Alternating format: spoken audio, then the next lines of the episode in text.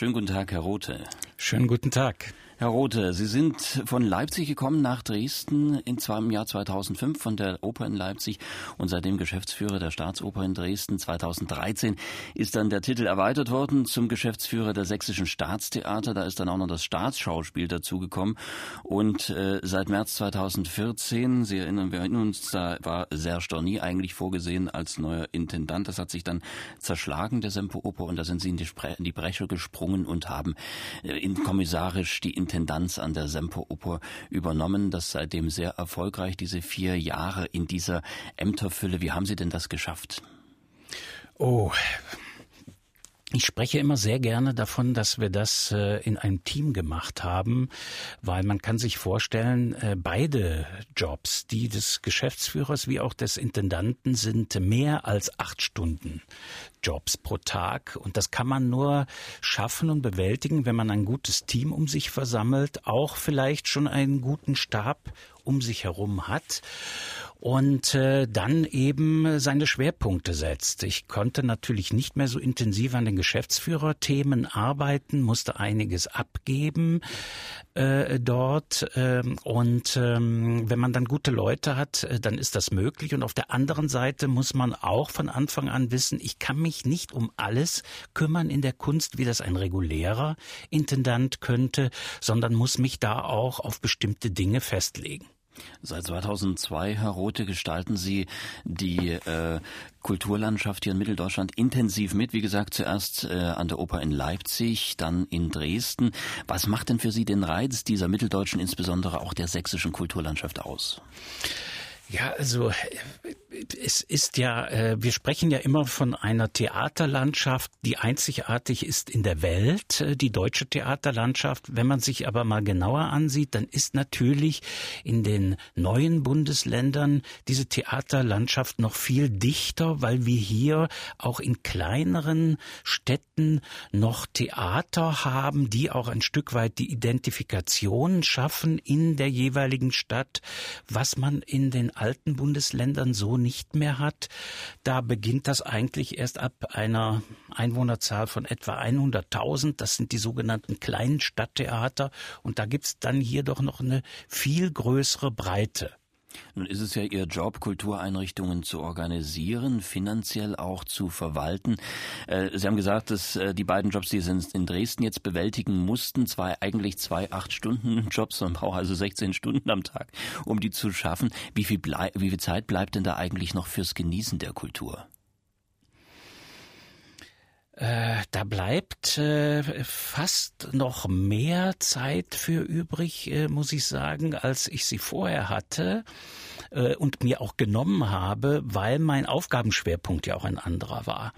Das heißt, jetzt äh, war es sehr oft, gehörte es eben zu meinem abendlichen Ritual, in die abendliche Vorstellung hineinzugehen, vielleicht nicht die ganzen Abend zu erleben, in der Pause zu gehen, vielleicht die neuen Sänger, die die Rolle zum ersten Mal an der Semperoper äh, singen, zu erleben, weil ich ja auch für das, was auf der Bühne im Graben äh, passiert, äh, auch eine Verantwortung trage. Sie haben ja eigentlich angefangen an, auf ganz anderem Gebiet bei dem Deutsch, bei der Deutschen Forschungsanstalt für Luft- und Raumfahrt. Wie sind Sie denn da gelandet? Tja, das ist eine lange Geschichte, wenn man sich vorstellen kann. Aber da, wo ich vorher war, ich war in der Stadtverwaltung auch tätig. Da mh, hm, gaben sich für mich äh, als junger Mann keine weiteren Entwicklungsmöglichkeiten und Perspektiven mehr. Wo willst du eigentlich mal hin? Und da bot sich die Gelegenheit, das war eine sehr interessante Ausschreibung da bei der Deutschen Forschungsanstalt für Luft- und Raumfahrt. Das war im Bereich Hauptabteilung Personal, im Vorstandsbereich auch, eben da äh, etwas ganz Neues äh, zu beginnen. Und ähm, ja, und ich muss sagen, äh, vieles, was ich äh, da äh, erfahren, gelernt habe, das konnte ich nachher in den Kulturbetrieben sehr gut gebrauchen. Und Sie haben uns auch ein paar Musikwünsche mitgeteilt und einer davon, den hören wir jetzt, das ist äh, ein Stückchen aus der Toten Stadt von Erich Wolfgang Korngold. Welche Beziehung haben Sie zu diesem Werk? Ja, dieses Werk, das ist schon etwas sehr Persönliches, weil es war äh, ein Werk, das mir in der Vergangenheit bei, an zwei Punkten ähm, geholfen hat, auch, ich sage mal, eigene Verluste, persönliche Verluste besser äh, zu verarbeiten, mit ihnen anders umzugehen, weil am Ende in den äh, äh Interpretationen der Regisseure ist das ja manchmal durchaus anders. Für mich ist da immer der Silberstreif, dass Paul doch aus dieser, aus diesem Trauertal herauskommt und ein neues Leben beginnt. Und äh, das äh, hat es mir oftmals auch gegeben, zumindest in zwei Fällen. Und wir hören jetzt das berühmte Duett Glück, das mir verblieb, mit äh, Jonas Kaufmann und Julia Kleiter und dem Rundfunksinfonieorchester Berlin.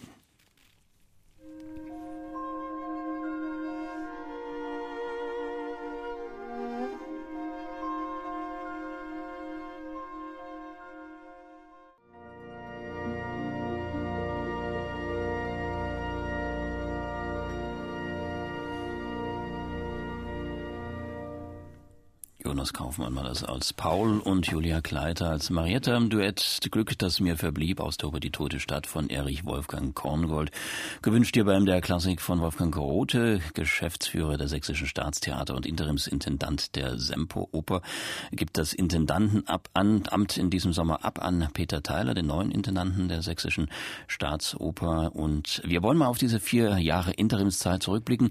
Herr Rote, welche Vorteile hat es denn Geschäftsführer sozusagen beider Seiten Seiten zu sein. Also der Dresdner Staatstheater, das sind ja Oper und Schauspiel. Äh, können Sie da gerecht paritätisch verteilen oder ist durch das Intendantenamt jetzt doch das Herz mehr auf der Seite der Oper? Hm, das äh, von dem Herzen will ich nicht sprechen, aber vor allen Dingen der Kopf ist natürlich ein Stück weit auch mehr orientiert äh, in Richtung der Oper, einfach weil das mehr Aufmerksamkeit braucht. Äh, ich äh, habe aber einen sehr guten Kollegen in Joachim Clement, der Intendant am Staatsschauspiel hier in Dresden ist äh, seit äh, einem Jahr und auch schon langjährige Erfahrung hat und einen Kollegen, meinen Stellvertreter Stellvertreter, der sozusagen als Statthalter dann auch äh, vor Ort das tägliche Geschäft betreut, sodass sich das organisieren lässt. Aber ich werde auf jeden Fall in der nächsten Saison natürlich deutlich mehr Augenmerk eben auch auf diesen Teil der Aufgabe auch äh, mit dem Kopf noch äh, legen. Seit vier Jahren haben Sie das Intendantenamt inne. 2014 sollte ja eigentlich der Belgier Serge Dorny neuer Intendant der Dresdner Staatsoper werden. Äh, das Amt hat er dann gar nicht antreten können oder man hat ihn nicht gelassen, wie auch immer. Wie haben Sie diese Situation damals erlebt?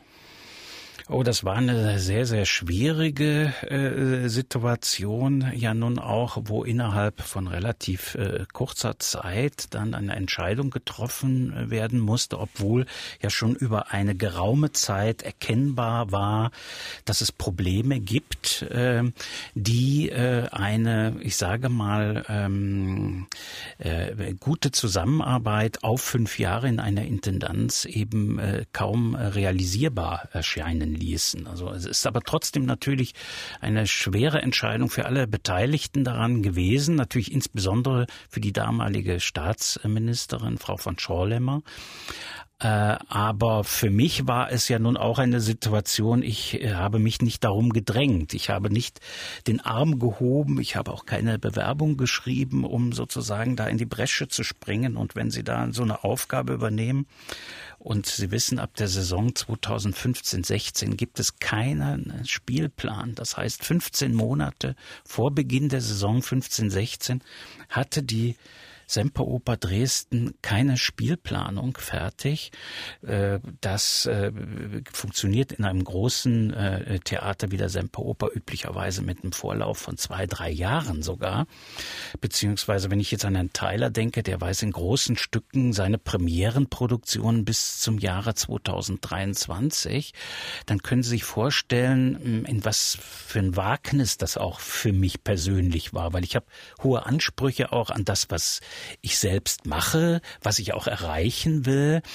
Und dann war das doch ein großes äh, Wagnis für mich persönlich auch. Äh, machst du das jetzt auch? Springst du da rein? Aber ich sah die Verantwortung in dem Betrieb ja als Konstante dann auch, ähm, ich sage mal, diesen großen Tanker äh, auf Linie zu halten, zu bringen, äh, vielleicht etwas flotter zu machen, für die Zukunft vorzubereiten.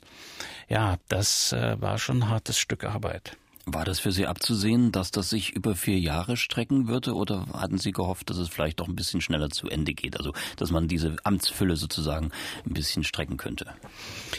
Naja, es war äh, relativ schnell klar nach ein paar hm, Gesprächen der Analyse, dass nach einer relativ schnellen Entscheidung, wie sie vorher ja gefallen war, Frau Hessler war ja im Sommer 2012 gestorben und ich habe dann ja im Grunde zwar nicht als erklärter kommissarischer Intendant, aber im Grunde in einer Leitungsfunktion äh, das Haus zusammengehalten. Man hat relativ schnell die Suche nach einem neuen Intendanten aufgenommen und auch abgeschlossen.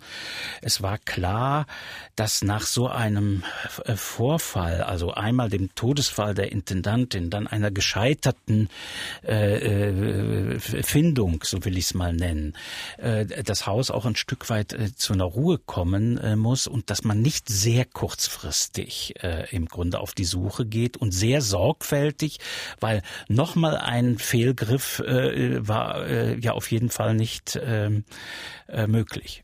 Sie haben gesagt, diesen schweren Tanker Staatsoper vielleicht auch ein bisschen flotter zu kriegen. Äh, welche Vorstellung haben Sie davon gehabt?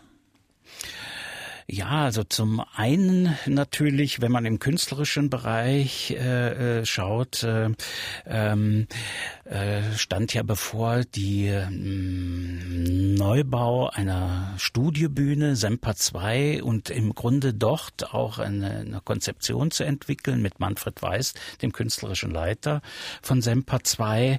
Das heißt eben auch hier der Blick in die Zukunft. Das heißt äh, hier auch mehr zeitgenössisches Musiktheater zu zeigen einerseits und andererseits eben auch mehr Kinder und Jugendliche anzusprechen auch ähm, das zu kombinieren. Ich habe in dieser Zeit als Interimsintendant äh, Gut, da hilft natürlich die Doppelfunktion, wenn man auch Geschäftsführer ist, eine Ermäßigung, Preisermäßigung für Kinder und Jugendliche einzuführen von 50 Prozent, äh, um auch da ein Signal zu senden. Ähm, wir sind auch die Semperoper für die jungen Leute. Und äh, das haben wir eingeführt äh, und äh, natürlich auch programmatisch. Repertoireerneuerung, Stücke auch sich annehmen. Ähm, äh, äh, wie soll ich sagen, Sujets, die gerade junge Leute auch ansprechen. Also dann will ich erinnern an The Great Gatsby, die europäische äh, Erstaufführung äh, der Oper, die ähm, an der Metropolitan äh, ihre Uraufführung hatte. John Harbison, der Komponist. Und äh, einfach The Great Gatsby war natürlich ein Sujet, was über den Film insbesondere mit äh, DiCaprio im, bei den jungen Leuten auch irgendwo bekannt war. Und das auch zu nutzen, sie für eine neue Kunstgattung zu interessieren, äh, das zu versuchen, das war äh, gehörte auch mit dazu. Und äh, das ist auch sehr gut aufgegangen, weil wir haben durchschnittliche Auslastung von 96 Prozent bei diesem Werk gehabt. Wir haben am Abend äh, bis zum Johann-Denkmal lange Schlangen gehabt, weil man versuchte noch Restkarten zu ergattern. Äh, die, die Auslastung war besser als im Durchschnitt der Saison und bei normalen äh, äh, Premieren. Also das ist irgendwie aufgegangen. Und ich könnte noch viel darüber reden, was wir sonst gemacht haben. Natürlich auch im Vertriebsbereich uns besser jünger aufstellen, zu erkennen, ja, da läuft jetzt mehr übers Internet, über Webshops und da müssen wir dranbleiben. Herr Rote, ist es, wenn man solche Projekte, wie Sie sie gerade geschildert haben, anschiebt, ist es da einfacher, wenn man sozusagen Intendant und Geschäftsführer in einer Person ist, sozusagen sich mit sich selbst beraten kann, als wenn man sozusagen in einem Team äh, mit dem äh, Sparstift sozusagen in der Hand dann solche Projekte anschieben müsste? Ja, das, da ist schon ein, ein bisschen was dran. Äh, allerdings ist es natürlich auch umso wichtiger in diesem äh, äh, Umfeld dann dafür zu sorgen, dass es Reibungen äh, und Einflüsse von anderen gibt. Eben dieses Team um sich rum zu entwickeln, die auch offen mit einem umgehen und äh, sprechen und sozusagen ihre Kritikpunkte, ihre Hinweise auch an, dem, an den Mann in dem Falle bringen. Das ist ganz wichtig. Normalerweise, wenn wir zwei Personen in der Leitung sind, und das wird ja dann ab der nächsten Saison wieder sein, dann geht die Türe zu, man tauscht sich aus äh, äh, und äh, da wird vielleicht auch äh, mal kritisiert, aber wenn die Türe aufgeht, dann verfolgt man gemeinsam ein Ziel. Äh, wenn man da alleine ist, dann braucht man ein paar Leute und die muss man sich auch holen, die muss man finden, äh, um das ein Stück weit zu kompensieren. Also alleine geht's nicht, Herr Rote. Wir machen erstmal wieder ein bisschen Musik. Von der Dresdner Semperoper natürlich. Die Staatskapelle Dresden spielt hier einen der Hausgötter, Wolfgang Amadeus Mozart.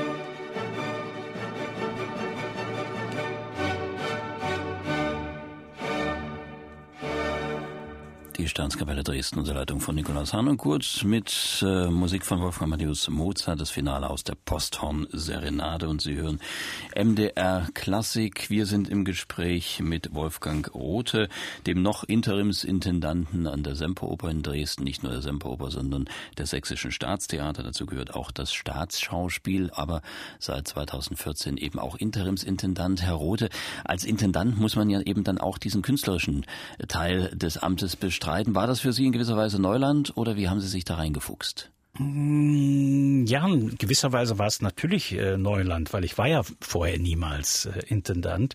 Aber ähm, mich hat äh, meine Arbeit weit über das, was mein eigentlicher Job war als kaufmännischer Geschäftsführer, immer sehr interessiert, was wir machen. Ich habe unzählige äh, äh, Vorstellungen natürlich in den Theatern, in denen ich war gesehen, auch in anderen Theatern.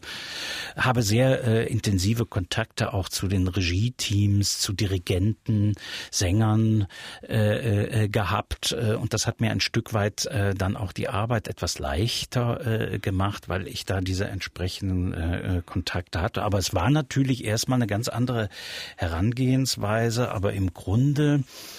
in allen Spitzenpositionen wiederholt sich das natürlich auch, dass man sich erstmal so hinsetzt und überlegt, was, was sind jetzt die Ziele, die künstlerischen Ziele, die du da äh, verfolgen äh, willst. Und äh, wir hatten ja eben äh, auch äh, den Korngold gehört. Dazu gehörte eben für mich sozusagen das erste Drittel des 20. Jahrhunderts, was mir auch besonders im Herzen liegt, in jeder Spielzeit auch mit einer Neuproduktion zu bedienen.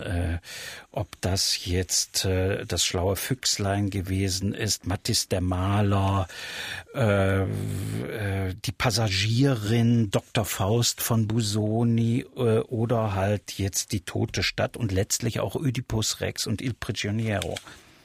Und äh, so große Häuser zu verwalten, das heißt ja auch immer so ein bisschen auf die Finanzlage schauen, die Auslastung, die Kartenverkäufer.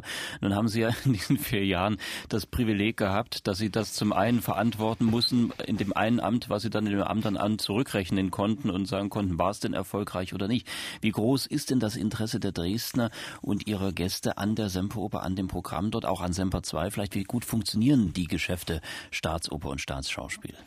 Ja, also ich will jetzt nicht unbedingt von den Geschäften sprechen, aber der, der, der geschäftliche Aspekt unserer Arbeit äh, funktioniert äh, da ganz gut in der Oper.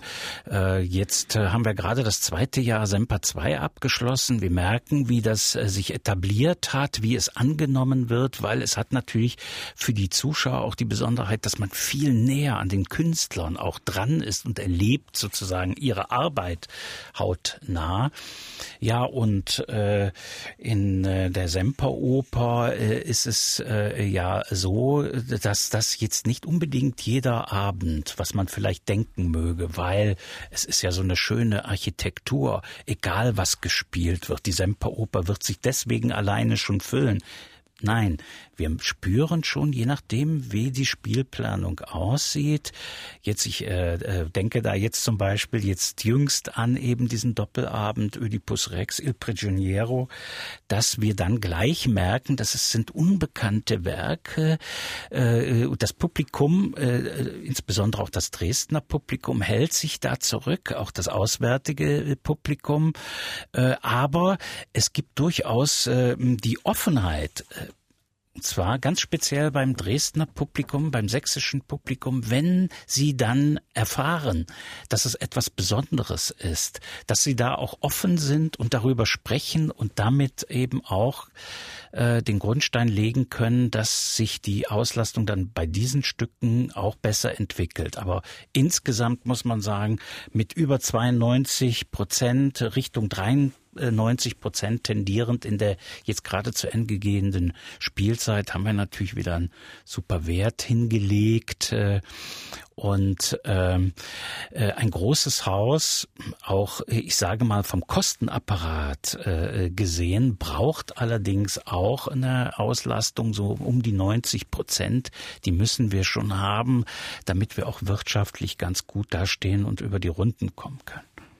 Dann gibt's ja noch eine, eine Geschichte, die Sie auch beschäftigt hat in den letzten vier Jahren, die ausgerechnet in Ihre Interimsintendantenzeit hineingefallen ist. Das war die Pegida-Bewegung. Sie haben ja auch Flagge gezeigt gegen die sogenannten besorgten Bürger, äh, haben äh, das Licht ausgeschaltet auf dem Theaterplatz, wo da demonstriert wurde. Sie haben äh, mit Transparenten dagegen protestiert. Muss man als Kultureinrichtung, wie die Semperoper eine ist, in dieser Form Stellung beziehen und warum?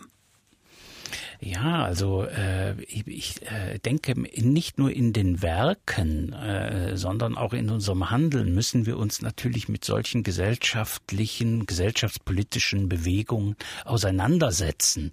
Sie thematisieren, sie äh, vielleicht äh, äh auch äh, versuchen ein Stück weit äh, äh, zu kritisieren ähm, äh, in, in, in den Möglichkeiten, die einfach die Kunst auf der Bühne bietet. Allerdings, äh, und dafür äh, stand ja auch im Grunde die Neuproduktion Mattis der Maler, in dem es ja darum geht, dass Mattis der Maler eben ein Künstler ist, der sich mit den äh, gesellschaftlichen Bedingungen auseinandersetzt und äh, dann aber zu dem Schluss kommt, das kann nicht genug sein, dass ich mich, dass ich Kunst mache, sondern ich muss praktisch auch selbst aktiv werden. Das war durchaus auch der Punkt. Und da passte natürlich Mattis der Maler als Werk super in den Spielplan das, was uns bewegt hat. Natürlich haben wir auch unterschiedliche Meinungen in, in, in unseren Betrieben, also sowohl im Staatsschauspiel als auch in der, in der äh, Staatsoper äh, bei uns äh, gehabt, weil wir sind letztlich mit unseren Beschäftigten ein Abbild auch der Gesellschaft, der Stadtgesellschaft. Und dennoch müssen wir thematisieren, für welche Grund Gedanken letztlich Kunst und Theater stehen, äh, dass man sich über einzelne Ausprägungen, wie man das gestalten kann, jetzt an, an der Stelle zum Beispiel äh, äh, ähm, äh, die, die, die Flüchtlingspolitik, dass man darüber durchaus streiten kann, aber dass wir eine bestimmte humanistische Haltung dazu auch entwickeln müssen, aufgrund unserer Geschichte, unserer äh, Verfassung, äh, aber wir auch als äh, Theaterleute, als Kunstschaffende, das, äh, denke ich, äh, gehört unbedingt mit dazu. Aber wir dürfen auch unsere Mitarbeiter nicht übervorteilen. Das heißt, wenn wir Aktionen gemacht haben, dann war eben die Beteiligung grundsätzlich äh, freiwillig gestellt, äh, weil ähm, das ein Stück weit auch ähm, persönliche Haltung ja auch wiedergibt. Das sagt Wolfgang Grote, Interimsintendant der Semperoper in Dresden. Und wir hören jetzt ein Stückchen Musik, die in Dresden ihre Uraufführung erlebte. Ein Stückchen aus dem Rosenkavalier von Richard Strauss, das Schlussduett Sophie Octavian. Äh, auch damit hat es was Besonderes auf sich, Herr Rote. Ja, äh, das äh, ist eben war für mich ganz wichtig. Ich finde, das ist eines der schönsten Liebesduette überhaupt. Äh, und äh, äh, ich sage mal, Richard Strauss, das ist einer unserer Hausheiligen. Also der hätte hier auf jeden Fall heute gespielt werden müssen. Dann hören wir es jetzt mit Anneliese Rothenberger und äh, Ist ein Traum, kann nicht wirklich sein. Das Schlussduett Sophie Octavian aus dem dritten Akt.